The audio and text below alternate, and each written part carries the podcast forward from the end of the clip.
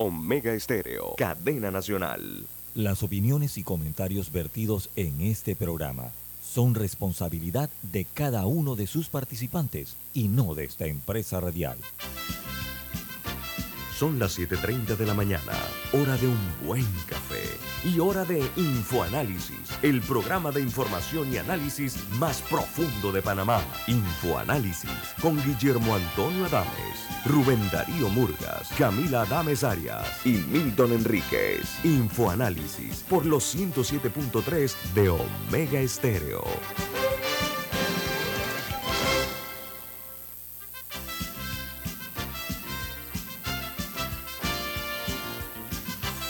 Hola, bienvenidos.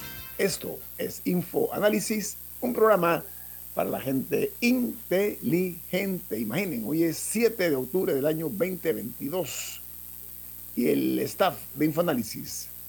Camila Dames. Alexandra Siniglio. Guillermo Antonio Dames y Daniel Araúz en los controles. Les enviamos un fuerte abrazo a la distancia desde la capital de la República de Panamá.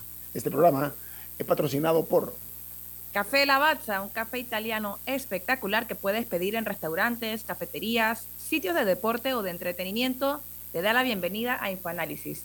Pide tu Lavazza, ahora también con variedades orgánicas. Y hoy es el Día Mundial de la Sonrisa, así que a sonreír, aunque a veces ¿eh? no hay mucho motivo, pero hay que sonreír. Ya hace rato estoy sonriendo yo, Gracias. Bien, vamos a dar inicio al programa con las noticias que son primera plana perdón, los diarios más importantes del mundo. El New York Times titula, se dice que el Departamento de Justicia cree que el presidente Donald Trump tiene más documentos. Dice que un funcionario le dijo a los abogados de Trump que el Departamento de Justicia creía que no había devuelto todos los documentos clasificados. La nota añade que eh, esto lo, comprueba al momento que él dejó el cargo y llevó estos documentos a su casa. La investigación sigue siendo eh, un grado de escepticismo sobre la cooperación del presidente Trump mientras avivan eh, la búsqueda de recuperar todos los archivos que se llevó el jefe de Estado estadounidense. Mientras el Washington Post, su principal noticia es el viaje de Joe Biden a Arabia Saudita, enfrenta un nuevo eh, escrutinio después del recorte de petróleo de la OPEP. Dice que el incómodo viaje del presidente estadounidense a Arabia Saudita en el mes de julio se como necesario para impulsar los lazos entre ambas naciones. Mientras el diario de los negocios, el Wall Street Journal, su principal noticia es Estados Unidos apunta a la OPEP por recortes en la producción de petróleo.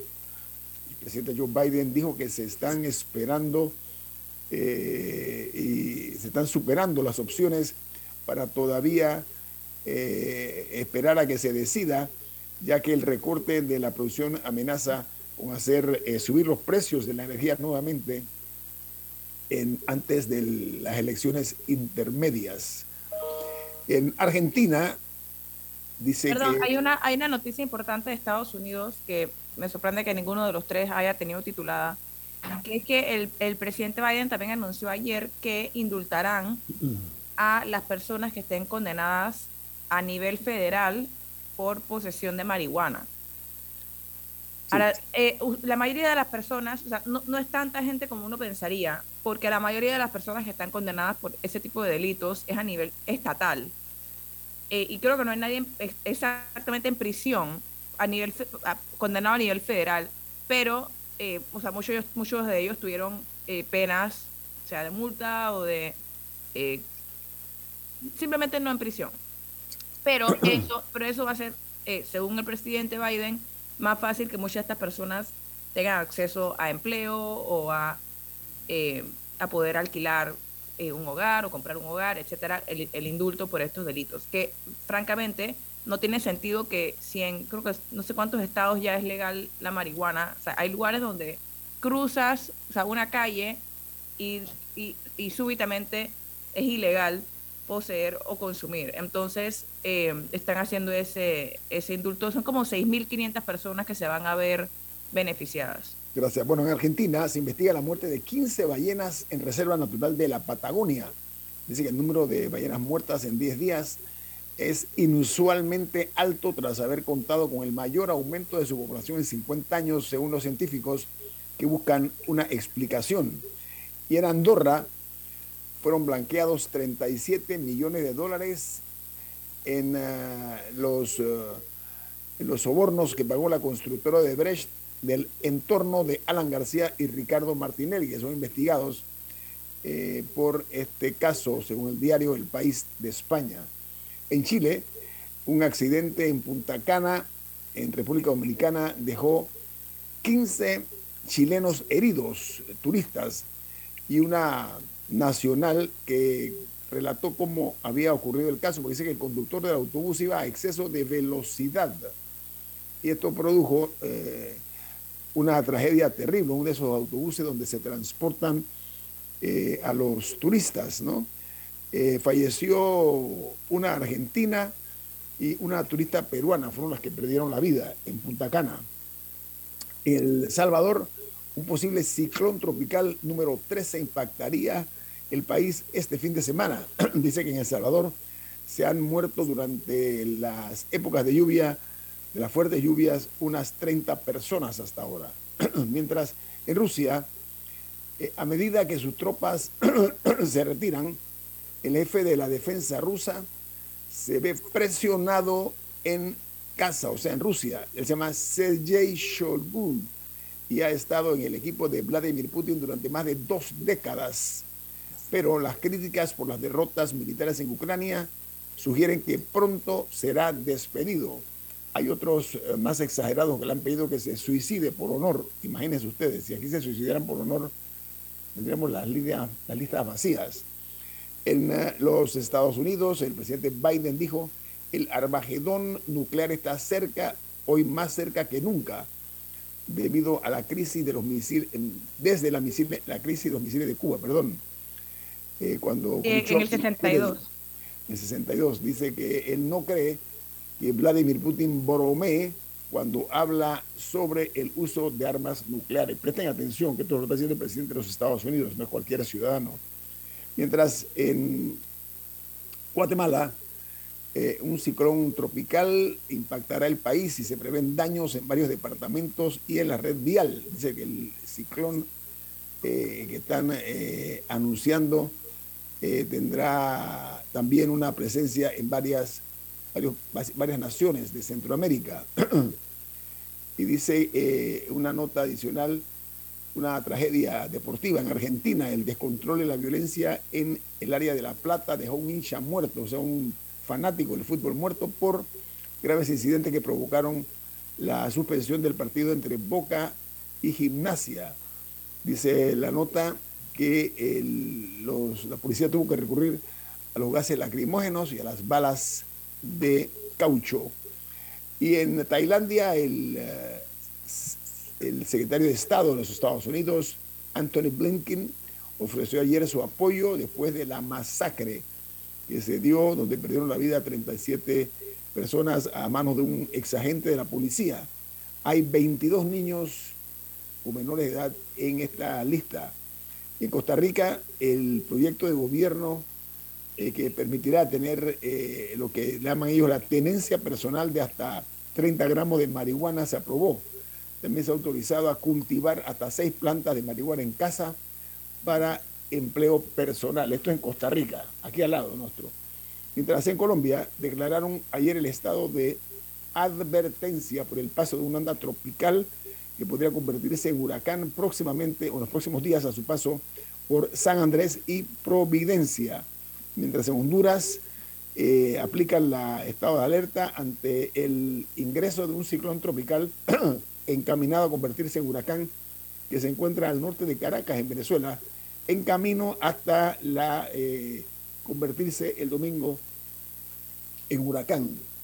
Mientras en Perú el Congreso no autoriza el viaje del presidente Pedro Castillo al Vaticano, a Bélgica e Italia por 54 votos a favor, 55 en contra y 6 abstenciones.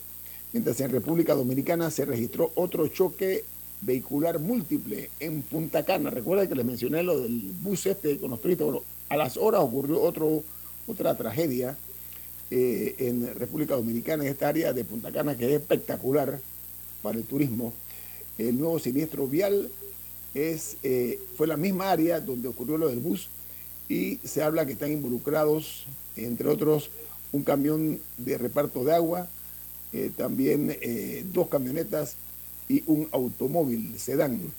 Mientras en Nicaragua la Fiscalía se opondrá a la mediación y libertad condicional con los choferes ebrios que podría eh, solicitar incluso la suspensión de por vida de la licencia de conducir a aquellos que conduzcan etilizados, eh, que estén bajo los efectos del licor, van a tener este tipo de, de medida. Y aquí termino con las internacionales. No sé si Alessandra tiene o Camila. Adelante. Sí, yo Adelante, agregar eh, lo que ocurre en Irán, que le seguimos de cerca la pista a la que siguen las protestas en Irán.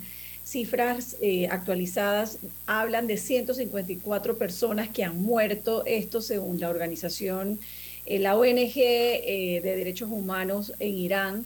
Eh, yo, yo también dudo un poco de esas cifras porque debido a la, a la, censura y a todos los controles que sabemos que ejerce el gobierno allá, quién sabe cuál será la realidad, pero siguen las protestas y siguen mujeres, mujeres jóvenes, mujeres madres en las calles y eh, muriendo en esta ola de, de, violencia que hay en Irán. Esta, estas mujeres valientes rebelándose contra la imposición del gobierno. Yo creo que, que hay que mantener la mirada en lo que ocurre en Irán. No, y de hecho hubo, un caso muy notorio, hubo un caso muy notorio de una muchacha de, 17 años que la arrestaron, la mataron y después escondieron el cuerpo de la familia para que por, no Por 10 días, la familia buscando, después de 10 días el cuerpo. Eh, un caso muy dramático. Yo para las eh, mujeres iraníes no tengo otras palabras que de respeto y de admiración, porque un régimen teocrático como el que tiene Irán, donde allí nos andan con medias tintas, ¿eh? que son muy duras las, las fuerzas de seguridad iraníes reconocidas a nivel mundial, pero estas mujeres se han atrevido a tirar el yihad, a hacer cosas, eh, realmente a cortarse el cabello como protesta. Eso se llama, o la denomino yo, una valentía digna, por lo menos para mí, de respeto y reconocimiento. Vamos al corte comercial. Esto ah, es... yo, yo, también tenía una. Ah, otra, rapidito, Camila. Sí. Eh, bueno, la mía es un poco de ámbito cultural. Eh, ah. que no sé si sabe las, las famosas estatuas eh, de unas cabezas gigantes que están en, en, el Easter Island, la isla de Pascua, de, fuera de la costa de Chile. Famosísimas. Ajá, famosísimas. Bueno, la isla estaba cerrada al turismo, abrió hace unos tres meses. Y ahora eh, hubo un incendio que parece que fue provocado deliberadamente que lamentablemente ha, afecta, ha, provocado daños, algunos de ellos irreparables, algunos de estas estatuas que se llaman, creo que Moai, eh, que fueron hechas por, o sea, por tribus indígenas hace más de 500 años, que fueron em, colocadas en un círculo, no sé si conocen la historia, eh, viendo hacia la parte interna de la isla, eh, son, son, alrededor de mil de estos, estas estatuas gigantes, muy llamativas pero, pero sí vemos otra vez eh, turistas disruptivos. No han, no, han, no, han, no han, dicho exactamente quién provocó el fuego, pero, pero definitivamente es un daño a la cultura chilena. Digo, vamos al corte comercial. Después tendremos a un cuarto bate del análisis y de la opinión aquí en Info Análisis, un programa para la gente inteligente.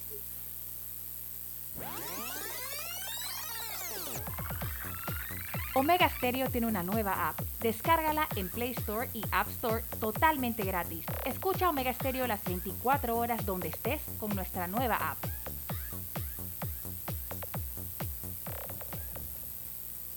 Hay quienes se levantan antes que el gallo cante, quienes desde la oscuridad encuentran una luz de esperanza, quienes ven la oportunidad de crecer uniendo pueblos y son los mismos quienes ven progreso en el cambio. A nuestros clientes por inspirarnos a avanzar, a progresar por casi 100 años. Les damos gracias visionarios y ASA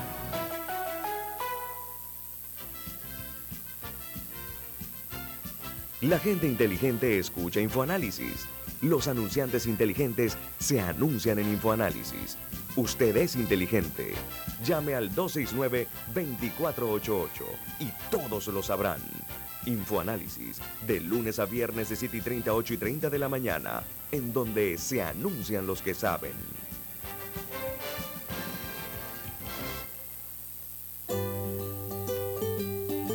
La vida hay momentos en que todos vamos a necesitar de un apoyo adicional.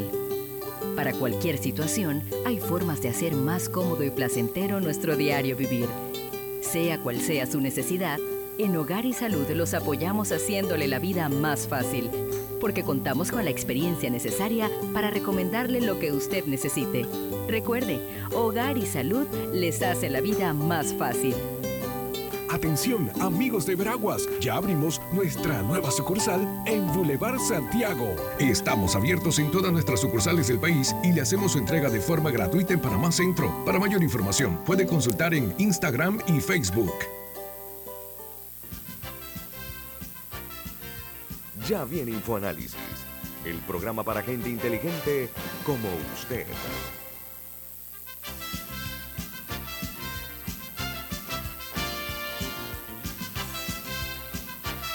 Presten atención porque tenemos un mensaje importante para ustedes. Camila, diga.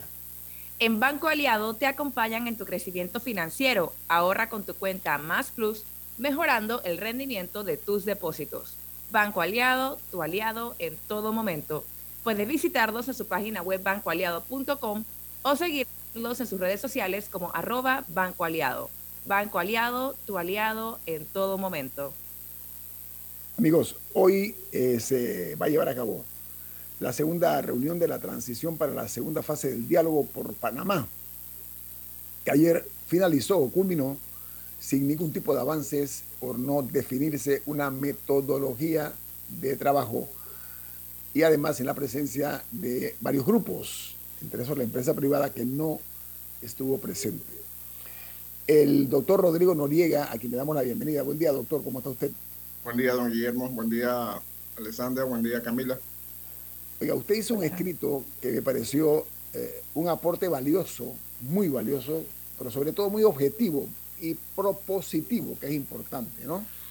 Que usted denominó el éxito del diálogo nacional por Panamá, de su autoría. Eso apareció el día 5 de octubre en el diario La Prensa. Eh, lo que estamos observando, doctor, es que sigue la práctica del deporte, no del fútbol, no del baloncesto, sino del gatopardismo Totalmente de acuerdo. Hacer cambios para que todo siga igual. A eso se le denomina gatopardismo. Ahora, eh, alarma tanto la exuberancia y las carencias de algunas personas que están allí y que han pasado por esa pasarela, porque se convirtió en una pasarela de repente, pero el contenido es el que nosotros vamos hoy aquí a analizar, doctor. El, eh, se dice que uno de los problemas eh, que hay es que no hay una, un moderador o una moderadora adecuada. Y usted propone en su escrito eh, algo al respecto. ¿Cuál es su posición? Y comienzo con el principio, que es que, en su opinión, ¿quiénes van a ser los beneficiarios eh, si el diálogo nacional fracasa, doctor Noriega? Gracias, don Guillermo, por la oportunidad de hablar con la audiencia inteligente de Infoanálisis. Yo creo que lo fundamental es entender que Panamá necesita que este diálogo funcione, que este de verdad sí funcione eh, hay mucha gente de la comunidad empresarial que simplemente eh, han adoptado una actitud de sabotear, de sabotear y desconocer los logros de este diálogo. Tenemos paz social en el país. Recordemos lo que teníamos hace tres meses. Eh, tenemos paz social en el país. Tenemos el combustible más barato de, América Latina prácticamente. Y eso le ha dado, ha bajado la inflación, ha bajado la tensión social, aumentado la capacidad de compra del, consumidor panameño, etcétera, etcétera, etcétera. Y esos son logros precisos de, esa mesa, que fue una mesa con cierto sesgo ideológico totalmente, pero fue una mesa preparada por la Iglesia Católica y una mesa que venía siendo, digamos, conceptualizada desde hace más de 30 años. Esa mesa siguió la línea del Papa Francisco, y esto lo comenté eh, públicamente, que simultáneamente a la mesa en Panamá están ocurriendo procesos similares en México, en Canadá, en Argentina, en Brasil, en Chile, todos auspiciados directa o indirectamente por la Iglesia Católica y además de la confrontación que hubo y que hay en Nicaragua entre la Iglesia Católica y, la dictadura de Daniel Ortega. Entonces, el concepto de que esa mesa no era legítima, yo creo que está arrastrado a los pelos. Esta fue una discusión de la gente que no tiene voz con el Estado. Y luego la segunda fase, que es esta, venían todos los demás actores. Entonces, eh, nos encontramos que la mesa ahora mismo es huérfana. No tiene metodología, no tiene moderador y, por lo que veo no tiene participantes del sector eh, privado y de, otros sectores sociales. Yo creo que lo fundamental es entender que moderadores hay en Panamá. Yo propuse tres nombres de personas muy reconocidas y muy respetadas en Panamá. Dije el rector de la, de la Universidad eh, Latina, el, doctor Stanley Mochet, el, perdón, de la Universidad Interamericana, eh, la doctora Marta Llueca, eh, la, la, doctora Ivette de, de, Jaén, que es una, una intelectual de primer nivel y una mujer sumamente patriótica por este país. Y mencioné, si no quieren moderadores panameños, perfecto, extranjeros. ¿Quiénes pueden ser? Ricardo Lagos, de Chile, Laura Chinchilla, de Costa Rica, eh, José Rodríguez Zapatero de España, e incluso no quieren un político. Bueno, eh, existe la, la, la, la, posibilidad pues, de conseguirse líderes de derechos humanos internacionales que, que pudieran eh, venir a Panamá y facilitar este proceso. El asunto es tener las ganas y no tener excusas. Usted, además de, de, los nombres, eso, doctor Noriega, donde habla de, para efectos de los más exigentes que no quieren que sea eh, alguien aquí del patio, que sea local, menciona tres expresidentes, eh, pero para efectos de la situación en cuanto a las reglas que deben predominar, eh, usted, ¿qué es lo que usted sugiere?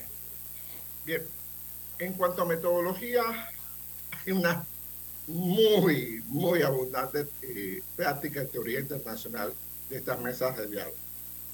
¿Qué proponían eh, los sectores sociales que, que impulsaron esta mesa de diálogo anteriormente, proponían mantengamos la misma metodología.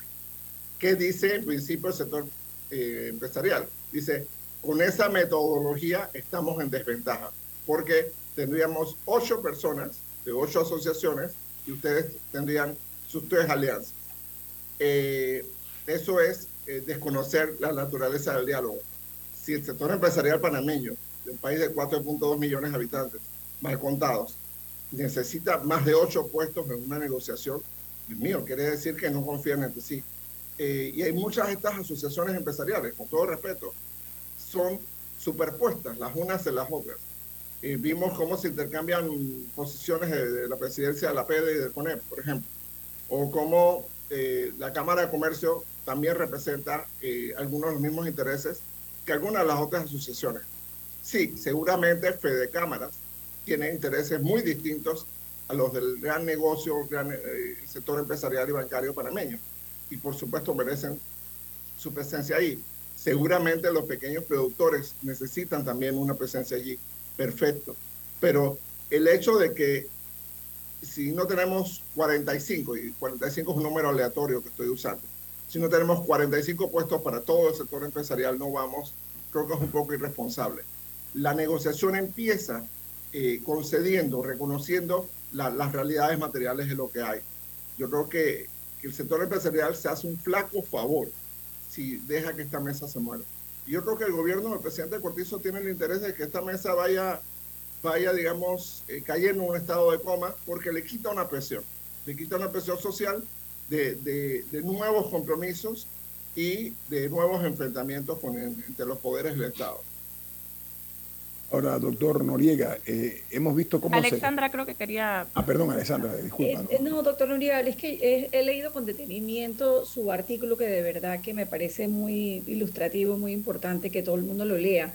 Pero al, al mismo tiempo me surgen preguntas, por ejemplo, si de verdad hay un interés porque esa mesa del diálogo funcione o si fue una forma de sacar a la, a la protesta que había en la calle y la efervescencia que había en la calle y siento que, que, que esa, ese acuerdo, ese, esa tregua, porque ni siquiera creo que es, un, que es un acuerdo final, es como una curita tratando de, de, tener una hemorragia y es una bomba de tiempo lo que hay ahí.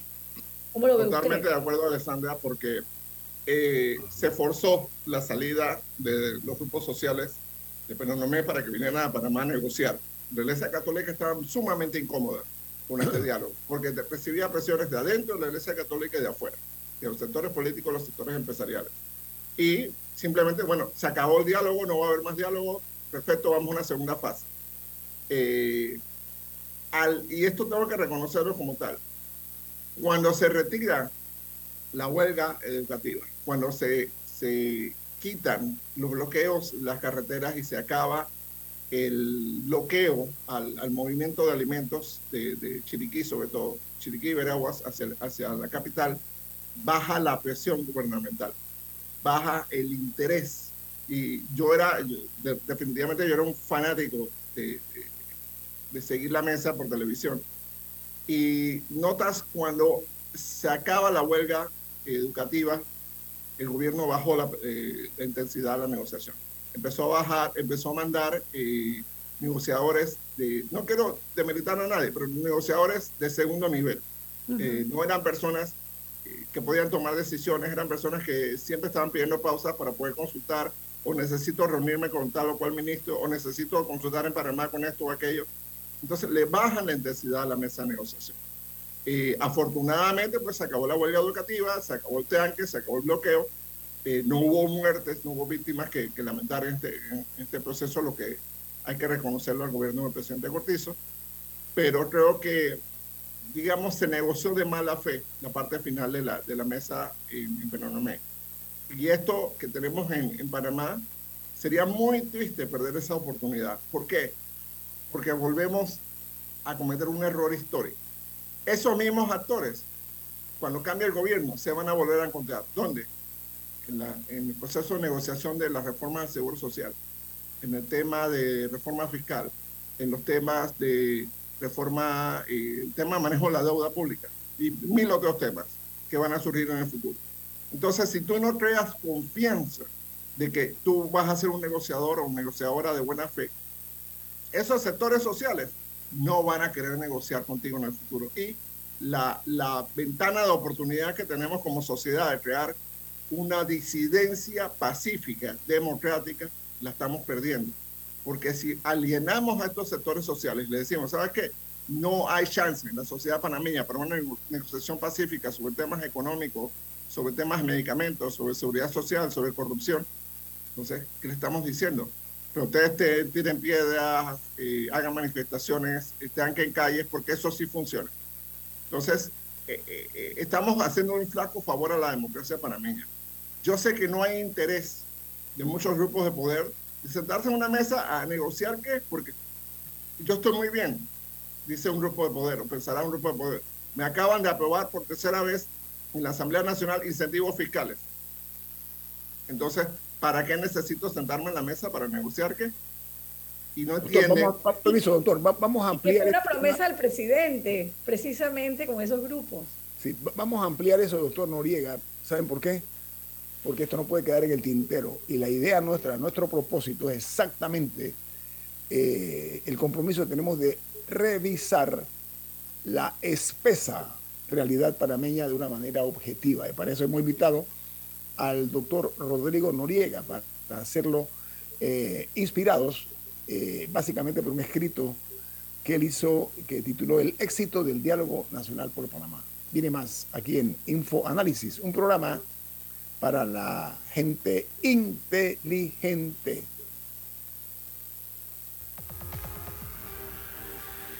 Omega Stereo tiene una nueva app. Descárgala en Play Store y App Store totalmente gratis. Escucha Omega Stereo las 24 horas donde estés con nuestra aplicación totalmente nueva. Dale mayor interés a tus ahorros con la cuenta de ahorros Rendimax de Banco Delta. Gana hasta 3% de interés anual y administra tus cuentas desde nuestra banca móvil y banca en línea. Ábrela ya en cualquiera de nuestras sucursales. Banco Delta, creciendo contigo. Grupo Clásico, 30 años brindando las últimas tendencias de la moda. Con Hugo Boss, Clásico Womo, Suit Supply y Clásico Off, el grupo de tiendas de ropa masculina más elegante del país. Hugo Boss, marca número uno en el mundo de la moda masculina. Clásico Uomo, una selección de la moda europea más exclusiva en un solo lugar. Suit Supply, la tienda que está rompiendo el estereotipo de la ropa masculina. Clásico Off, los mejores precios en tus marcas favoritas. Visítanos en los mejores centros comerciales del país. Grupo Clásico, 30 años liderando la moda masculina en Panamá. Ya viene InfoAnálisis, el programa para gente inteligente como usted.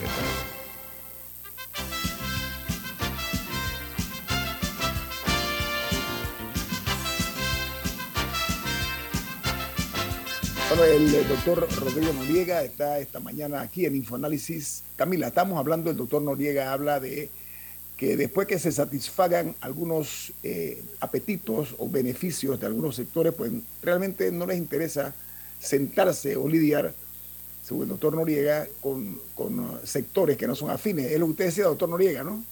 Correcto, don Guillermo. Explíquenos un poquito más a fondo. Más, más a fondo. Tienen un acceso directo al poder ellos se reúnen periódicamente con el presidente de la República y con los ministros de Estado.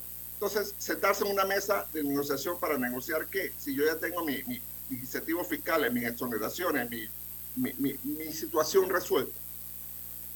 Yo lo que iba a comentar es que, es que la, la, manera en la que se está dando esto y escuchando al doctor Noriega eh, hablar un poco de la falta de visión de cómo después van a tener que sentarse con esta misma gente inevitablemente me recordó al incidente del arroz con tuna que ocurrió con miembros del gabinete, en los que miembros del gabinete no tuvieron la visión básica de entender que se tenían que comer su arroz con tuna y es más, tenían que haber pedido un segundo plato.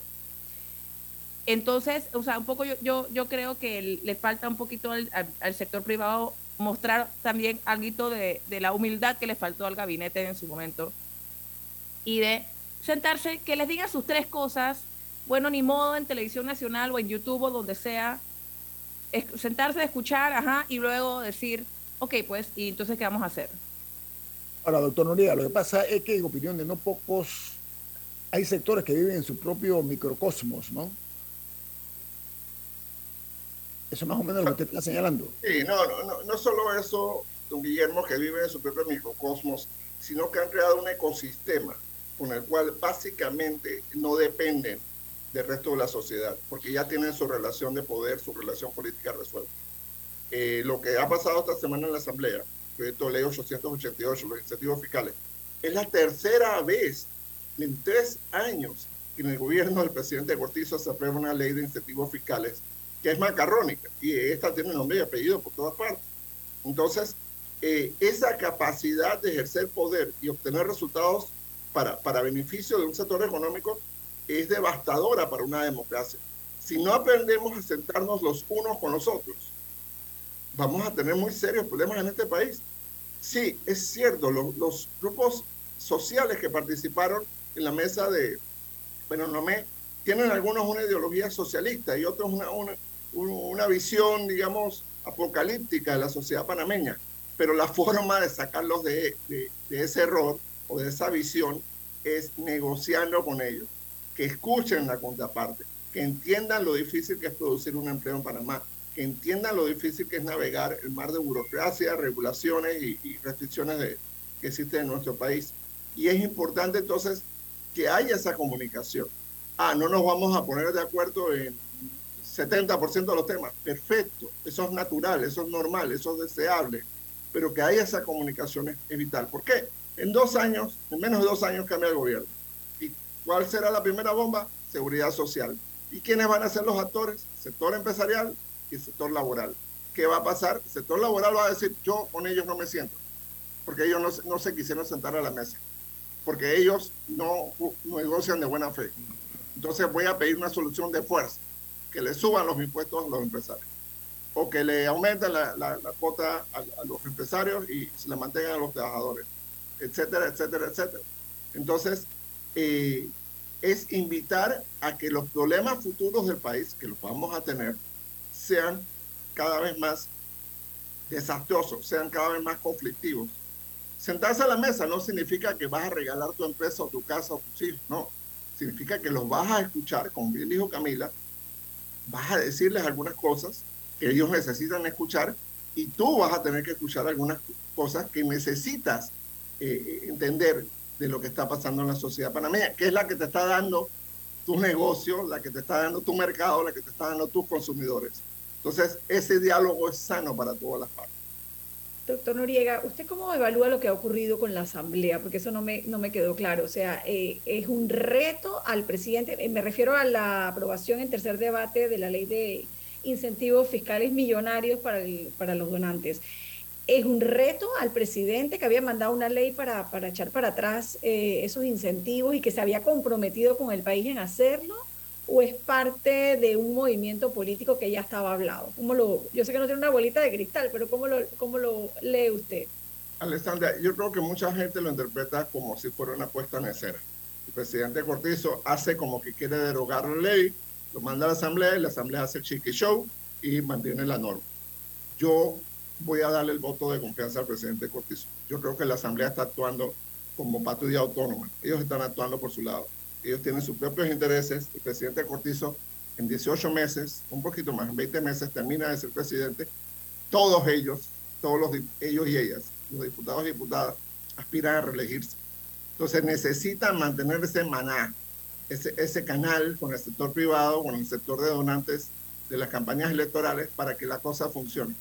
Si ellos cierran, si ellos quitan este incentivo fiscal, eh, imagínate lo duro que va a ser que consigan donaciones en, próxima campaña. Entonces, hay, hay, un interés vital para la Asamblea de mantener eh, eh, esos incentivos fiscales. Pero eso no significa que el presidente no tiene herramientas. El presidente cuenta con todo el aparato regulador del Estado.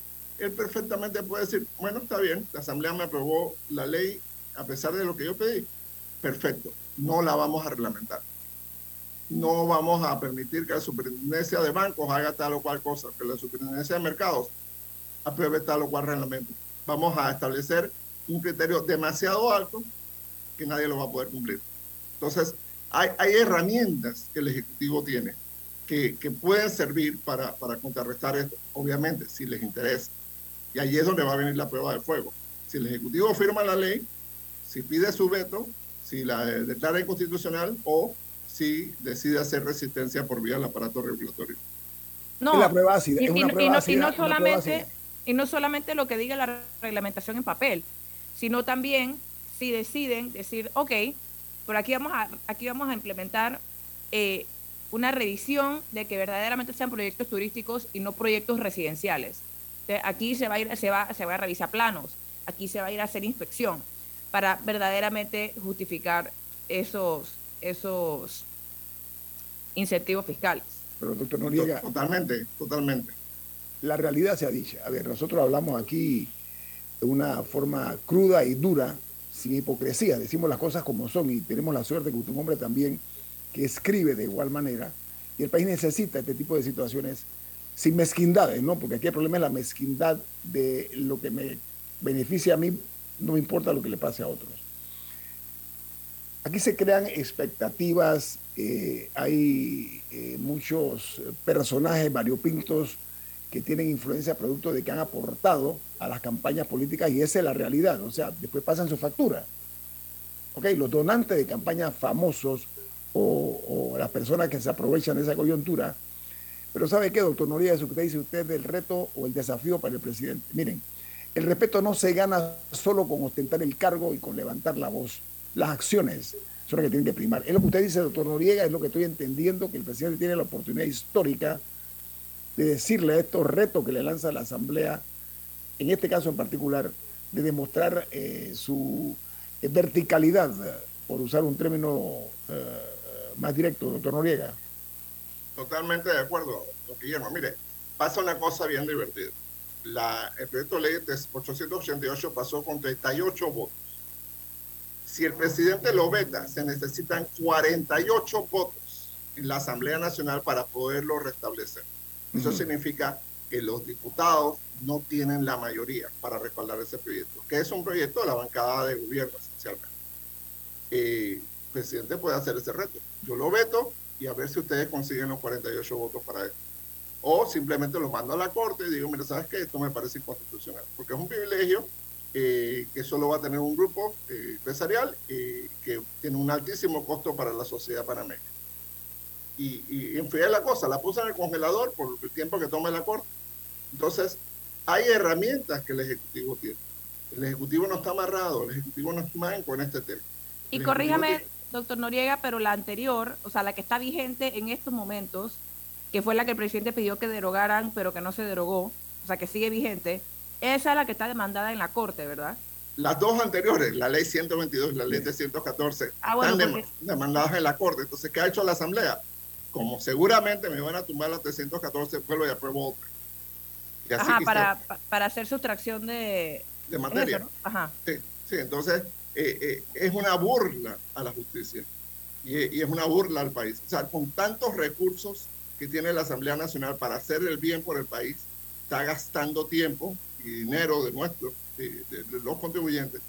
¿Para qué? Para hacer leyes a favor de un grupo pequeño de donantes. Aunque bueno, al mismo tiempo la, la, bola también está del lado de la Corte, que si no se demora 10 años en decidir, puede tener algún tipo de, de impacto en esto. Sí, claro, Camila, pero normalmente toma de 6 a 9 meses un, un fallo de inconstitucionalidad. Entonces, tú cada tres meses estás aprobando una ley, no, la Corte no va a tener tiempo en el mundo de poder fallar. Y ellos lo saben, ellos están, jugando con eso. Doctor Noriega, vamos a poner las cosas de esta manera. En situaciones como estas, donde está de por medio la tranquilidad social tan necesaria en nuestro país, se impone un deber íntimo. ¿Sabe cuál es? El deber de la conciencia por parte de quienes tienen que tomar decisiones. Ahora, cierto es que hay personajes que nacen de vez en cuando que se atreven a tomar estas decisiones en pro del futuro, no de un presente inmediatista que va muy pronto a pasar, doctor Noriega. Entonces, la posición suya o su opinión, ¿cuál es en cuanto a lo que podría considerar el presidente de la República, me lo dicen dos minutos, con relación a esta situación eh, que se está dando pues con esta, estos incentivos fiscales? No, y nada más para agregar a la pregunta el hecho de que no es solamente la paz social, entre comillas, la que está en juego, sino que también tanto Camtur como Apatel han denunciado que de, proceder esta ley con muchos de estos proyectos, quienes van a quebrar van a ser los pequeños operadores de turismo en estas áreas porque no van a poder competir. Claro que no, Camila, y aparte de eso, muchos de estos proyectos ya están construidos. O sea, lo que falta es la obra, la obra muerta, la, y lo de adentro. O sea que la famosa generación de empleo tampoco va a ser eh, tal cosa como lo ha, descrito Solauría en sus excelentes artículos en la prensa. Ahí tenemos dos cosas. Yo creo que el presidente Cortizo puede salir por la puerta grande con este conflicto, mandando esa ley a la Corte. Ya, se acabó esto.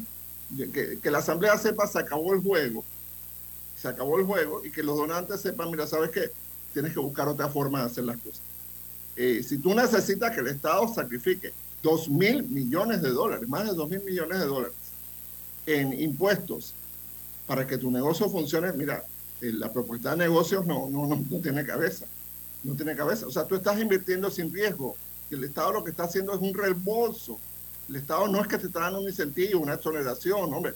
Si tú metes 100, yo te doy 25. No, no, no. El Estado lo que está haciendo es reembolsándote la inversión. Es decir, tu inversión tiene cero riesgo. Eso no existe en el mundo capitalista. Eso no existe en una economía libre mercado. No existe ninguna actividad económica que no tenga riesgo. Por eso es que tienen ganancias, por eso es que cobran intereses a los bancos, por eso que hay patentes, por eso que hay todo eso. ¿Por qué? Porque esas son formas de recompensar a los tomadores de riesgo.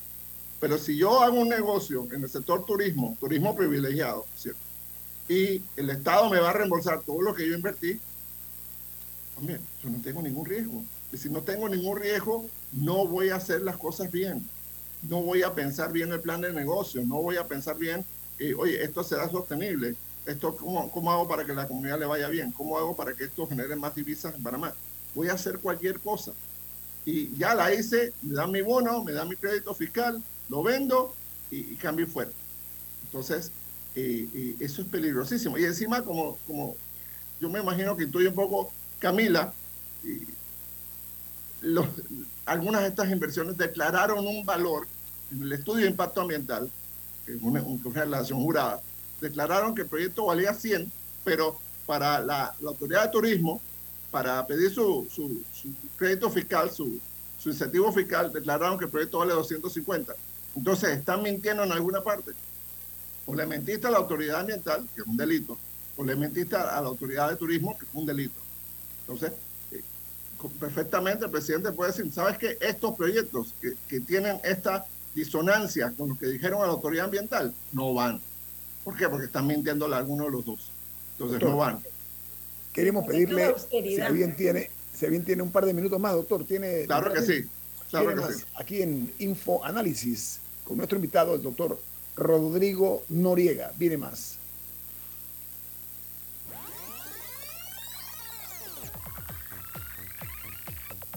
Omega Stereo tiene una nueva app. Descárgala en Play Store y App Store totalmente gratis. Escucha Omega Stereo las 24 horas donde estés con nuestra aplicación 100% renovada. Si desea que sus colaboradores trabajen desde su casa, podemos ayudarle. En Solutexa somos expertos en aplicar la tecnología a las técnicas y trabajos de oficina. Contáctenos en solutexa.com.pa o al 209-4997. Solutexa. Arrancó el proyecto Censal con la prueba tecnológica. Del 18 de septiembre al 15 de octubre estaremos midiendo nuestras plataformas tecnológicas, flujo de procesos y el desempeño de nuestro talento humano. Hagamos de los censos década 2020 todo un éxito. La prueba tecnológica la haremos en ciertas áreas de Tocumen, Capira y en todo Altos de los Lagos en Colón. Recuerda, del 18 de septiembre al 15 de octubre llevaremos a cabo la fase presensal, porque uno a uno hacemos grande a Panamá.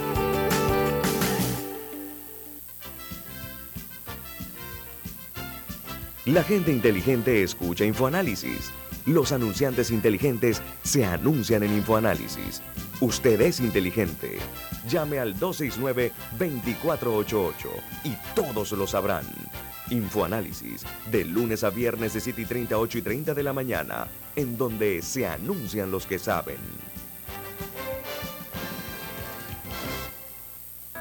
Hay quienes se levantan antes que el gallo cante quienes desde la oscuridad encuentran una luz de esperanza.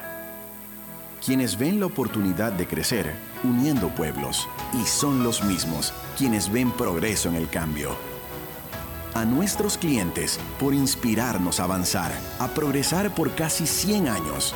Les damos gracias visionarios y ASA.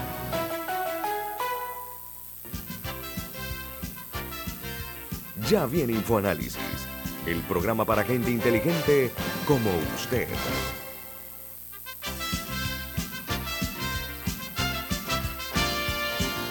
Amigos, en la República de Panamá se ha pretendido banalizar los actos de corrupción mayúsculos. Estoy hablando de actos de corrupción multimillonarios. La justicia ha estado a un nivel de orfandad escandaloso en las últimas décadas. Ha habido una excepción, como que se ha retomado la importancia de cumplir con lo que establecen las normas jurídicas en este país en cuanto al manejo de los casos de alto perfil, lo cual es un reto mayúsculo, por supuesto, de que esto se cumpla. Estoy viendo que hay, un, por lo menos a mi juicio, hay un cambio en la dinámica de la justicia, afortunadamente, ante el déficit severo que hemos vivido. Doctor Noriega, eh, una vez más nos llega de, fuera en este caso el prestigioso diario del país, uno de los cinco diarios más importantes del mundo, eh, publica una, una, investigación periodística, que dicho sea de paso, la investigación periodística es, es el enemigo principal de los corruptos, donde dice la nota del país que Andorra bloquea 30 cuentas secretas de expresidentes como Ricardo Martinelli y el fallecido expresidente de el Perú, Alan García, donde ellos hablan de que eh, recibieron sobornos de constructora de Brecht en cuanto a la banca privada de Andorra. Esto, el impacto de esto en este momento ya está ahora con el caso de Brecht, que está ahora mismo en la lista de espera. Doctor Noriega, ¿qué incidencia podría tener esta nota generada en España? Bueno, yo creo que el diario El País hizo un trabajo extraordinario revelando esta historia, esta nota, y Andorra suele ser muy, muy reservada sobre estos temas. Así que mis felicitaciones al diario del país. Esto refuerza la tesis del Ministerio Público, refuerza la tesis del periodismo investigativo panameño, que señaló que en Andorra se había lavado muchísimo el dinero que Odebrecht y otras empresas pagaron en cuestión de coimas. Eh, a la vez demuestra nuevamente que esto no fue persecución política, que aquí no hubo procuradurías paralelas, que esto no fue inventado, que esto no, no fue una fantasía, no fue una novela. Este no ahora el capítulo andorrano de la novela, eh, sino un hecho cierto y muy penoso para, para el Estado panameño, para la sociedad panameña. Yo creo que esto refuerza la mano del Ministerio Público, hace más evidente para el órgano judicial que Panamá tiene una enorme lupa encima. Sobre este caso, y yo lo voy a decir públicamente, sobre este caso, a mí diplomáticos europeos me han dicho que si Panamá consigue condenas ejemplares en el caso de Besh, muy posiblemente salga de las listas discriminadoras.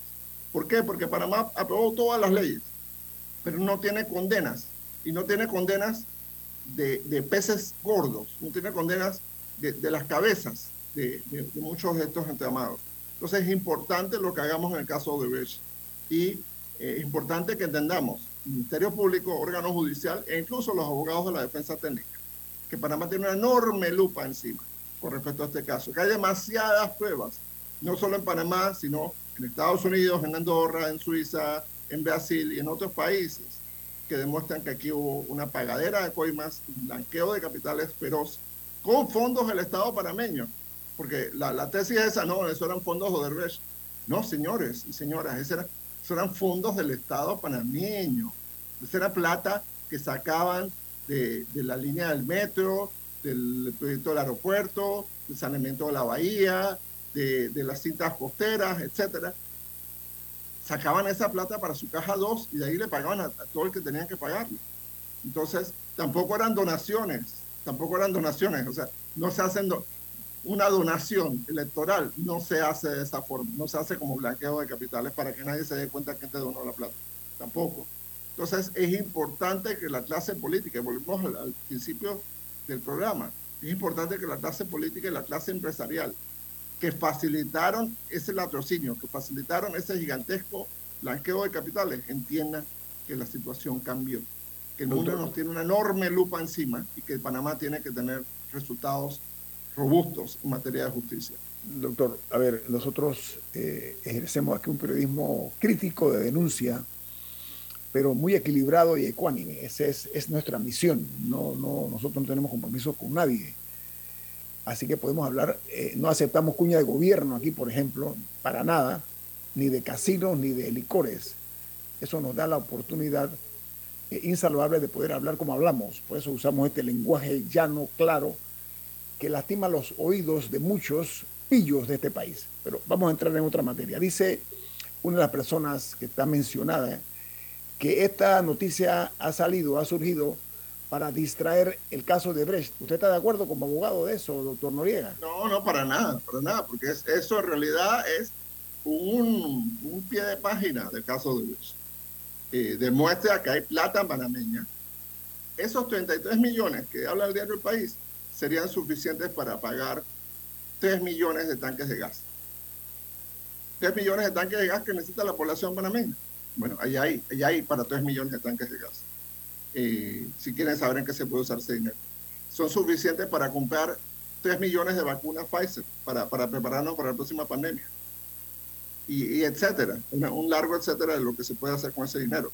Entonces, tenemos que entender que ese es nuestro dinero y que se violó la legalidad de Panamá, se usó los fondos públicos como fondos particulares y encima eh, nos robaron. O sea, nos robaron, nos robaron, nos robaron y, y, aunque se recuperara el dinero de Andorra y todos los demás, se quedarían cortos con, con lo que nos robaron. Ahora, doctor, el diario El País también habla de los testaferros eh, que se beneficiaron o sacaron provecho de esto y que están mencionados con, con como dicen en el interior, pelos y señales, ¿no, eh, doctor Noriega? Sí, yo creo que es justo decirlo, y, coincido con el doctor Carlos Marzallo, que lo ha dicho públicamente, es justo decirlo que es importante que el órgano judicial entienda que a los testaferros también hay que castigarlos ejemplarmente. ¿Por qué? Porque si los testaferros no se prestan a hacer lo que hicieron, muchos de estos delitos no se pudieron haber consumado. Eh, sin un testaferro que encube a un encopetado, a un político, eh, un ministro o un alto funcionario, es muy difícil hacer eh, esos actos de corrupción a ese nivel. Doctor, permítame hacer una extrapolación. A ver, en este caso de Brecht, que mucha gente quiere tratar de evadir el tema, hay confesiones dentro y fuera de Panamá por parte de algunos de los actores de los involucrados.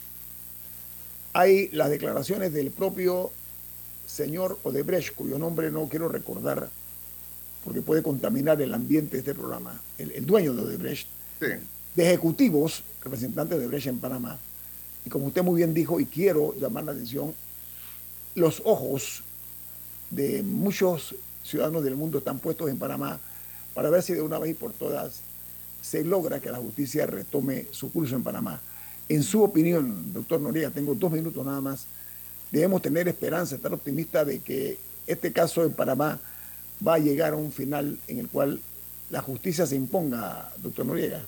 Sí, sí, sí, sí, sí, sí. ¿Por qué? Por dos razones. Y hay que reconocérselo al presidente Cortizo. El presidente Cortizo cambió la Corte Suprema de Justicia para siempre. Ha nombrado cinco distinguidas eh, juristas y, un jurista, el doctor eh, Carlos Vázquez. Eh, y eso le ha dado una dinámica vigorosa a la Corte. como suelo decir, se decía en el viejo oeste que hay un nuevo sheriff en el pueblo. la magistrada María Eugenia López Arias ni la temes ni la debes. Ella es una mujer muy íntegra, muy vertical, muy honesta, muy valiente y creo que, que eso se, se, demuestra en el comportamiento de la Corte Suprema de Justicia. Para que sepamos un poco el insight del asunto, el juzgado tercero liquidador, la jueza Valoriza Martínez, cuenta con recursos, recursos económicos, recursos humanos, que ningún otro juzgado de circuito jamás tuvo. Y eso es un hermoso mensaje que manda la justicia panameña. Ustedes cuando ven los tiros de cámara de la jueza Valoriza Martínez, le, miran atrás que tiene un guardaespaldas. Eso se lo puso la Corte y la, Corte ha tomado medidas para proteger a la jueza, para proteger a su, recurso humano y para proteger este expediente. Es más, el proceso se da en el edificio de la Corte. O sea, ¿qué más garantía que esa? ¿Qué mayor mensaje que ese? Este caso es tan importante que lo vamos a tener aquí mismo. Aquí mismo, para que los magistrados y magistradas de la Corte estén conscientes de lo que está pasando. Entonces, ese, ese es un gran mensaje. Ese es un gran mensaje. Yo creo que el país necesita ese bálsamo eh, por supuesto que va a haber todo tipo de, de, y de intentos y vamos a tener personas con cuello ortopédico y muletas y silla de ruedas y, doctores inescrupulosos firmando cualquier certificado médico, cuidado que es ginecológico.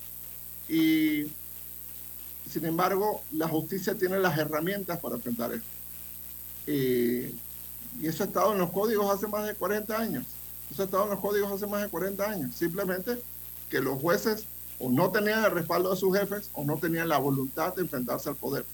Y hay que reconocerlo, la juez Valoisa Martínez está haciendo un trabajo histórico a favor del país y ojalá la pudiéramos clonar, ojalá pudiéramos tener 10, 12 jueces como ella en, todo, todo, el país.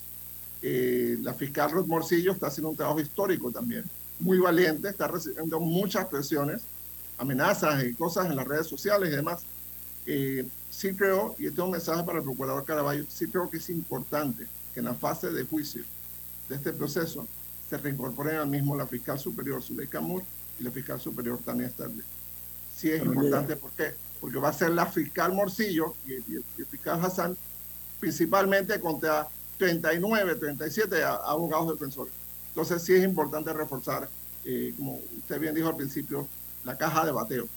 Oiga, doctor Noriega, he tenido así como una epifanía, ¿no? De repente, porque estoy viendo que las mujeres están muy en boga en cuanto a, las posturas y, no sé por qué, proporciones guardadas, recordé lo que está ocurriendo en Irán con las mujeres que, eh, que están tomando un protagonismo interesante. Aquí en Panamá, en la justicia panameña, las mujeres están cumpliendo un rol bastante parecido. Doctor Rodrigo Noriega, hace un placer tenerlo aquí en Infoanálisis. Que tenga usted un buen Igualmente, muchas gracias. Muchas gracias y muchas gracias al doctor Guillermo Castro también y, bueno, a la orden siempre. Encantado. Viene Álvaro Alvarado con su programa Sin Rodeos. ¿Quién despide Infoanálisis, Camila? Café Lavazza, un café para gente inteligente y con buen gusto que puedes pedir en restaurantes, cafeterías, sitios de deporte o de entretenimiento. Despide Infoanálisis. Pide tu Lavazza ahora también con variedades orgánicas. Ha finalizado el Infoanálisis de hoy. Continúe con la mejor franja informativa matutina aquí en Omega Estéreo 107.3, Cadena Nacional. La energía que tu hogar